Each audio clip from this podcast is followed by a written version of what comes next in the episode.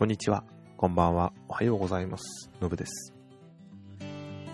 今週ぐらいですかね、肌寒くなってきましたが、えまあ、ちょっと天気がいいんで、昼間は日が差してる分まだいいんですが、それでもやっぱ日陰とか入ると寒いのかなと思っています。そうそうそうそう。あのーうちにある、また仕事ですけど、うちというか実家なんですけど、実家にありました、あの車、自家用車なんですけど、えートヨタのピッツだったんですけど、それが去年じゃないで、先週の月曜日にちょっと10年乗ってまして、もうダメだということで廃車になりまして。で、まあ10年でちょうど私が免許を取って何年か経った時に買った車で、非常に利用させていただきまして、でその車で、えー伊勢行ったり、あとは、広島も行きましたね。大阪やら広島。島根、鳥取、それで四国の方も行ったりしましたね。行っただいぶ思い出深い福島の方も行ったりしましたね。思い出深い車だったんですね。本当それが最後去っていくところを後ろ姿で見ていたんですが、頭の中でドナドナが流れてましたね。なんとも言えない切なかったですね。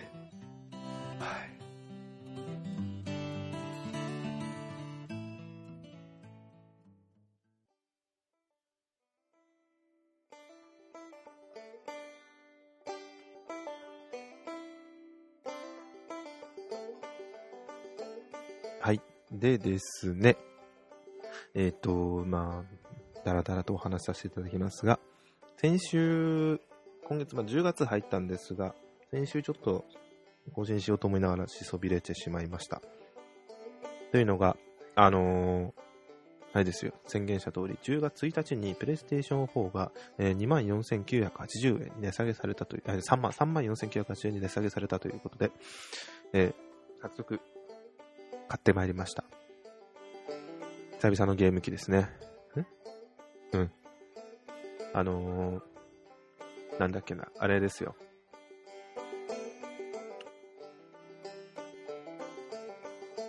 ポイントやら、手元にあった商品券やらをいろいろ駆使しまして、1万円ほど、2万5、あ、1万円、1万2千円ほど値引きして購入しました。もう、値引きするのを待ちきれず、ソフトだけ実はその2日前に購入したんですが、まあ、もちろんソフトはメタルギアスリッド5です。で、えーこのラジオも更新できなかった、このポッドキャストも更新できなしなかったのが、もうとりあえずゲームやってたからですね。やってました。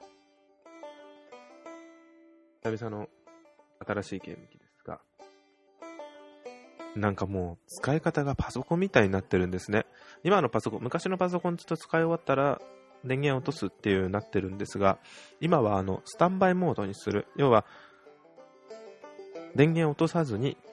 いつでも電源が入ってる状態ですから、すごい省電力で電源が入ってる状態にする。あの、スマートフォンとか、昔のガラケーとかだと電源を落とすっていう概念がなくて、それが普通だと思ってるんですが、要はあれですよね。画面を落としてる状態に近い。ちょっと意味は違うんですが、タンバイモードというのがパソコンにあると思うんですが、今そういう状態にするのが当たり前になってきてるのが多いんですね。特に Mac。MacOS とかは、それ、MacOS とかですね、OS10 のやつだとそのようなのが非常に強いのかなと思います。もう電源なので、うちにある、えー MacBook Air と Mac, Mac mini は、えーまあ、基本電源を落とさずにそのままにしております。妻もあの Windows を仕事で使ってるんですが、基本そちらも電源を落とさないようにしてますね。で、そのような概念があるのか、PlayStation 4にもスタンバイモードというのがあって、すぐに電源が上がるようになってるというのが、あすごいなと思いました。で、あの、例えばスタンバイなんで、ゲームをやってる途中でもそれを入れることがして、途中中断というのが、表現がちょっと違うかもしれませんが、でゲームをやってる途中にそのスタンバイモードにして、またもっとそれ復帰するとそのゲームの途中から始められる、あの、セーブとは違うんですよね。それができるようになってる。すごいなと思って。ただなんか、もしかしたら一部のゲームでうまく動かない可能性があるので、きちんとセーブしてからやってくださいっていうのをなんかどっかに書いてあった気がしました。で、他にも、あの、あ、自分はあのホワイト、なんだっけ、なんとかホワイトってやつ使ったんですけど、あのーコントローラーがドラウルショック4。まあさ、いろんなところに言われてると思いますが、非常に持ちやすくなったと。今のプレイステーション、今っていうか、今前3までのですね、デュアルショック3までのプレイステーション4のデュアルショック3までのコントローラーっていうのは基本的に、あの、プレイステーション1のコントローラーから、デュアルショックじゃないですけど、プレイステーション1のコントローラーから形が変わってなくて、それに、あのー、何でしたっけ？ジョイスティックっていうんですか？スティックが2つついた状態のやつをずっと継承してきたんですね。なんでちょっと大きく足すと、初代で、スティックがついた状態、デュアルショック、あ、それでデュアルショックが、あ、その後デュアルショックがついたやつ2つあるんですよ、確か。スティックがついてるのとデュアルショック、要は振動がついてるやつって違うんですよね。で、それが初めてのデュアルショック。で、プレイステーション2になってデュアルショック2が来て、それがずっと来て、プレイステーション4になって6アクシスってなって、デュアルショック3じゃなくて、振動がない6アクシスという、えー、コントローラーになりまして、それにショック、あのー、振動機能がついてデュアルショック3になったと思うんですけど、全部同じ形ですね。ボタンの数じゃないや、ボタンの数は変わって、1個だけ、プレイステーション3になって1個増えて、あのー、真ん中の PS、フォームボタンっていうのが増えたと思うんですが、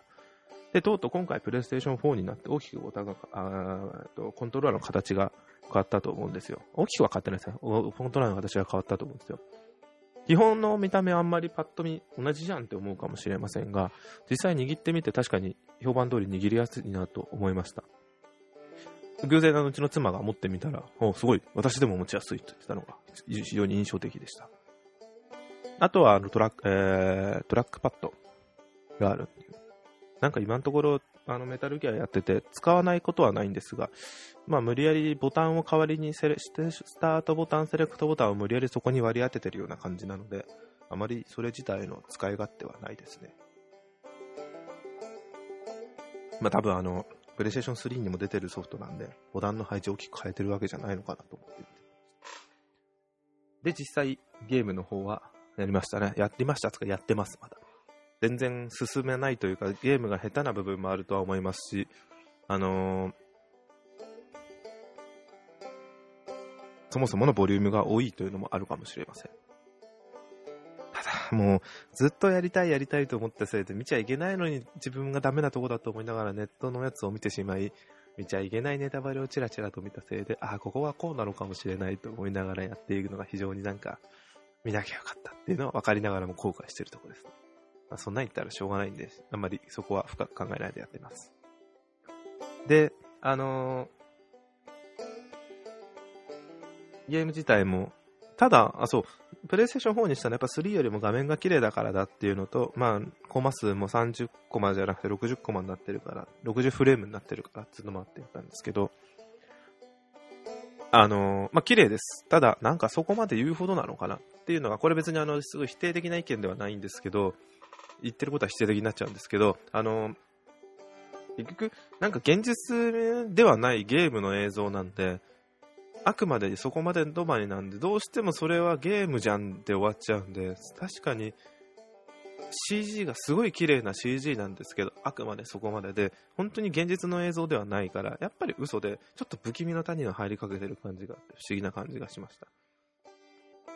だから逆にファンタジーとかの世界の方がこういうのはいいのかなって思ったりもしながらも、じゃあプレステ3でもいいのかなまあその辺はいろいろ考えながらやってました。ダメなわけでは全くありません。非常に綺麗で面白いです。ゲーム性についてもいろいろ物語がうんぬんかんぬん言われてる部分はあるかもしれませんが、今のところ非常に満足しています。やれることもいっぱいありますし、ちょうどあのちょっと前にあのー、ピースウォーカーもやっていたんで、システムはすんなり入れたと思います。本当ピースウォーカーやっといてよかったなと思いました。ピースウォーカーやってなかったら、ピースウォーカー、あ、ピースウォーカーとメタルギアソリッド、ピースウォーカーですね。ピースウォーカーよりも、あのー、やることが増えてるんで、もし先にそっちをやってなかったら、もうちょっと大変だったのかなと思います。やり方いろいろ教えてくれてる分大丈夫なんですが、ややることがそこで今のメタルギアソリッド5よりも少ないピースウォーカーでシステムがそっくりなんで、そっちからやったらすんなりとそのシステムを理解できて、かつ今回のに入り込みやすくなるのでいいのかなと思いました。あとはもう、どんどんどんどんゲームを進めながら、なんか一個のメインミッションが非常に長くいながらも、あ、あの、ものによるんで絶対それとは言わないんですけど、長いミッションもあったりして、すごい、あ、そう、すごいというのが、あのー、やっぱりステルス隠れながらミッションをこなすっていうのがメインのゲームなんで、今までもそうだったんですけど、今回、あの、ピースウォーカーも一個一個ミッション形式で分かれているっていうのが分かり、明確になってるんですけど、ピースウォーカーも隠れながら行くっていうのがあったんですけど、今回も同じなんですけど、今回はオープンワールドだからですかね。あと画面の綺麗さが敵が多く感じるんですよね。ピースウォーカーよりも。そのせいなのか、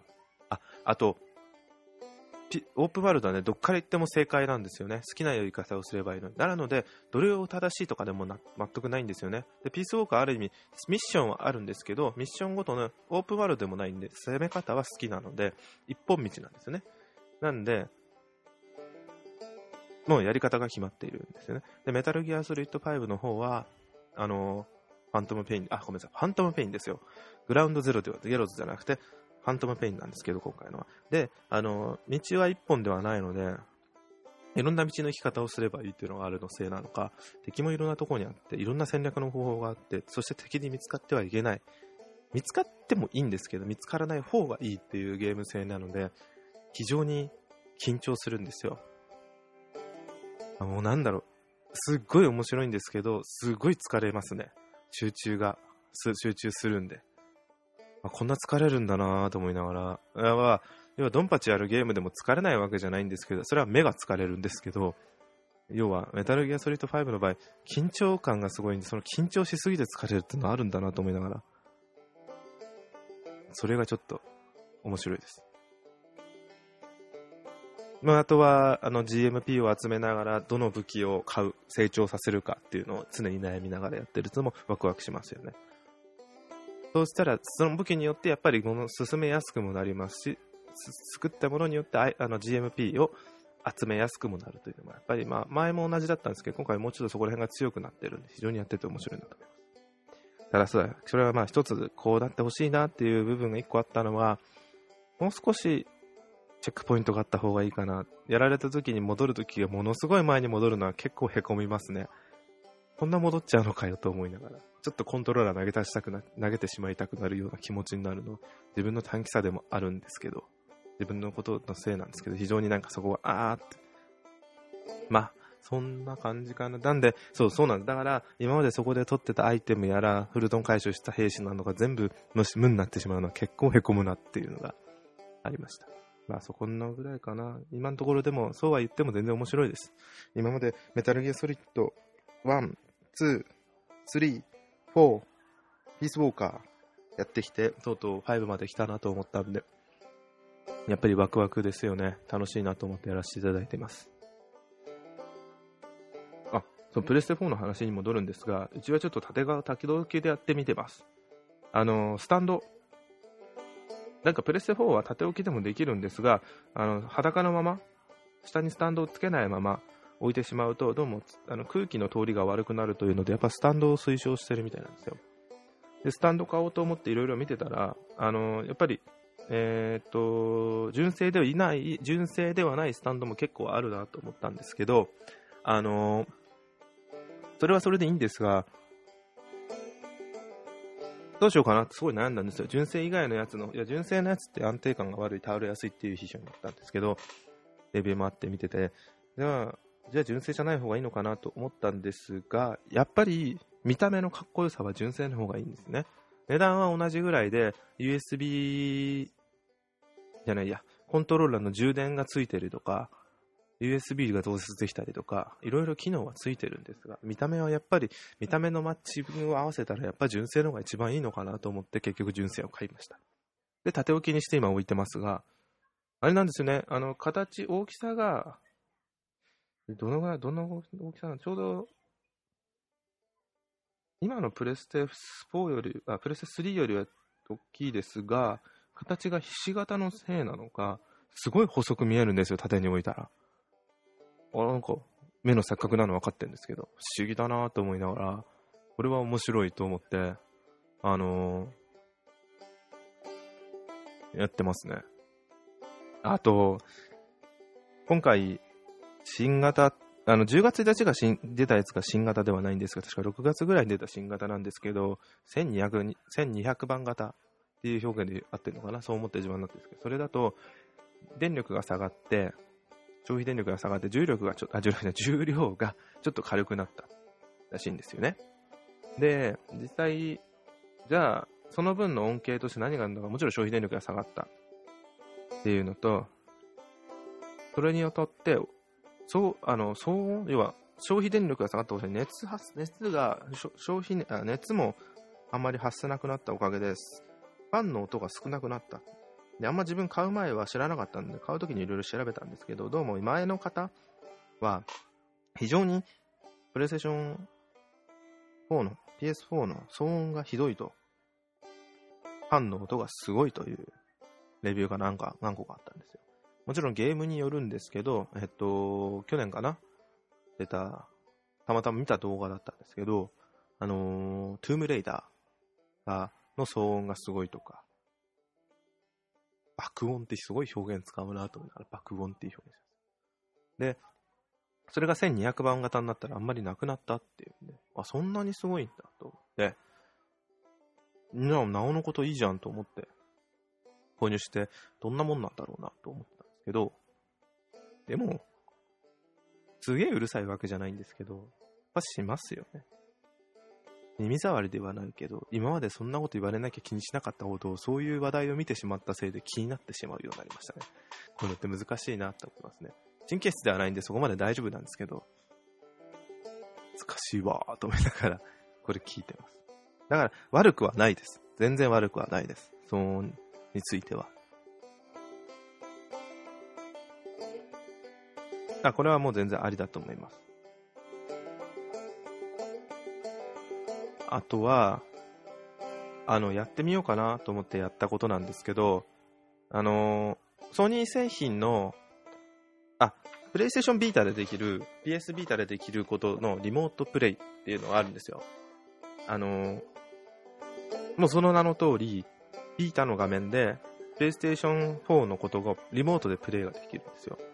あの PS ビータの画面で、プレイステーション4のゲームができる。わかりやすく言うと。いや、もっとプレイステーション4の操作ができるですね。画面に表示されて、プレイステーション4の画面が。プレイステーション4の画面が、プレイステーションビータの画面に表示されて操作ができるっていうのがあるんですよ。で、それの上で、実際にゲームもできる。同じネットワーク環境じゃなきゃできないのかな？そこら辺ちょっと分かってないんですけど、いや、あるみたいなんですよ。あ、これすげえなと思って、ただ自分プレイステーションビータ持ってないんで、できないなと思ったんですけど、プレイステーションじゃない、ソニー社製品のスマートフォンとタブレットなら、ちょっと機種は限定されるんですが、できるというのがあったんですよ。で、うちに実はプレあの、エクスペリアタブレット Z2 があるんですよ。Z4 じゃなくて Z2 なんですけど、去年出たやつ。で、これがどうも対応してるということで、ぜひやってみようと思ってやってみたんですよね。で、まあ、まあ別にそんな大変なこともなく、普通の操作で書いてある通りにやってみたら、まあできたんですよ。まあ、もちろんテレビ画面で見るより、こんな 1080p なんですけど、なんかちょっと荒く、荒いというかなんかぼやけて見えるのは、これは、こんなもんなのかなと思いながら、全部綺麗に受信するもんじゃないのかなと思いながらやってるんですけど、1080p っていうのが要はフル HD の解像度、タブレットの解像度が 1080p なんですけど、なんか、やっぱぼらぼやけちゃうんだなと思いながらやってます。で、じゃあ操作方法どうなんだっつったら、画面にあるんですよ。こんなアクションゲームじゃこんなんできないはずなんで、画面にボタンが表示されて、タッチパッドで、画面のタッチパッドで操作をするんですよ。でもこんなことできないんですよね。なんで、別のやり方としては、プレイステーション、デュアルショプレイステーション4にあるデュアルショック4を接続、Bluetooth 接続することで操作ができるっていうのがあるんですね。それをすることでそのゲームがプレイできるんですよ。ただ、今買ったばっかでやってみたんですけど、やろうと思ったんですけど、プレイステーション4、あ、そう、これが1個あって、その、わかりやすく言うと、わかりやすくない。要は、1個欠点があるのが、エクスペリアで使えるようにドライショックをやってしまうと、もう一回 PS4 で登録し直さなきゃいけない。そのコントローラーっていうのは1対1な、1対1じゃないな。そのコントローラーは、1個の機種でしか使えないんですね。そのコントローラーができるで、例えば Xperia で使ってるってなると、その後 PlayStation 4ではそれ使えないんですよ。で自分にまだドライショック4 1個しか持ってなくて、なので使えなくて、あ、使えないことないですよ。登録し直せばいいだけなんで。でもその登録を一回 Xperia で登録してゲームした後、じゃあもう一回 PlayStation 4の方で登録し直すっていう操作をしなきゃいけないんですよ。ちょっとめんどくさいなと思って。じゃあ、デュアルショック3、いや、プレイステーション3についてたデュアルショック3じゃできないのかなと思って、ちょっと見たんですけど、エクスペリア自体は、エクスペリアタブレット Z2 自体はデュアルショック3のコントローラー対応してるんですよ。あ、じゃあできんじゃねえの？って思ったんですけど、やってみたら、なぜか、なぜかじゃないな。できませんでしたね、結論は。やっぱほんのあのリモートプレイはデュアルショック4でしか対応してないんだなとまあそりゃそうか。ボタンの数は一緒なんですけど、タッチパッドがないんで、もしタッチパッド対応のゲーム出たら、などうやんの？これはってなっちゃう。まあ、あの、画面、触ればできるんで、それをタッチパッド代わりにできんじゃねえの？っていう気はあるんですが、なんどういう作りかよくわかんないですけど、まあ違うコントローラーでそれはできないよな。どうしてもリモートプレイでやりたいんだったら、今持ってる1個のやつを登録し直して何度もやるか、新たにもう1個買い替えるしかないんだろうなと思いました。ょうがない。諦めるかと諦めさせていただきました。そんなんですね。もう、あとはもう、プレイステーションじゃねえや。とりあえず今もう、あ、オンラインも昨日から始まったみたいですね。自分ちょっとあの、プレイステーションプラス入ってないんで、PS プラス入ってないんで、とあとまだ本編すら全く進んでないんで、やる気、まだやろうとも思ってないし、やるかもわからないんですけど、機会あったらやろうかな。GTA5 も結局オンラインやってないんですけどね。あれもなぜやらなかったんだろうと思いながら。見てると面白いのに、アバターすら作ってないんですよね。まあ、なんですかね。はい。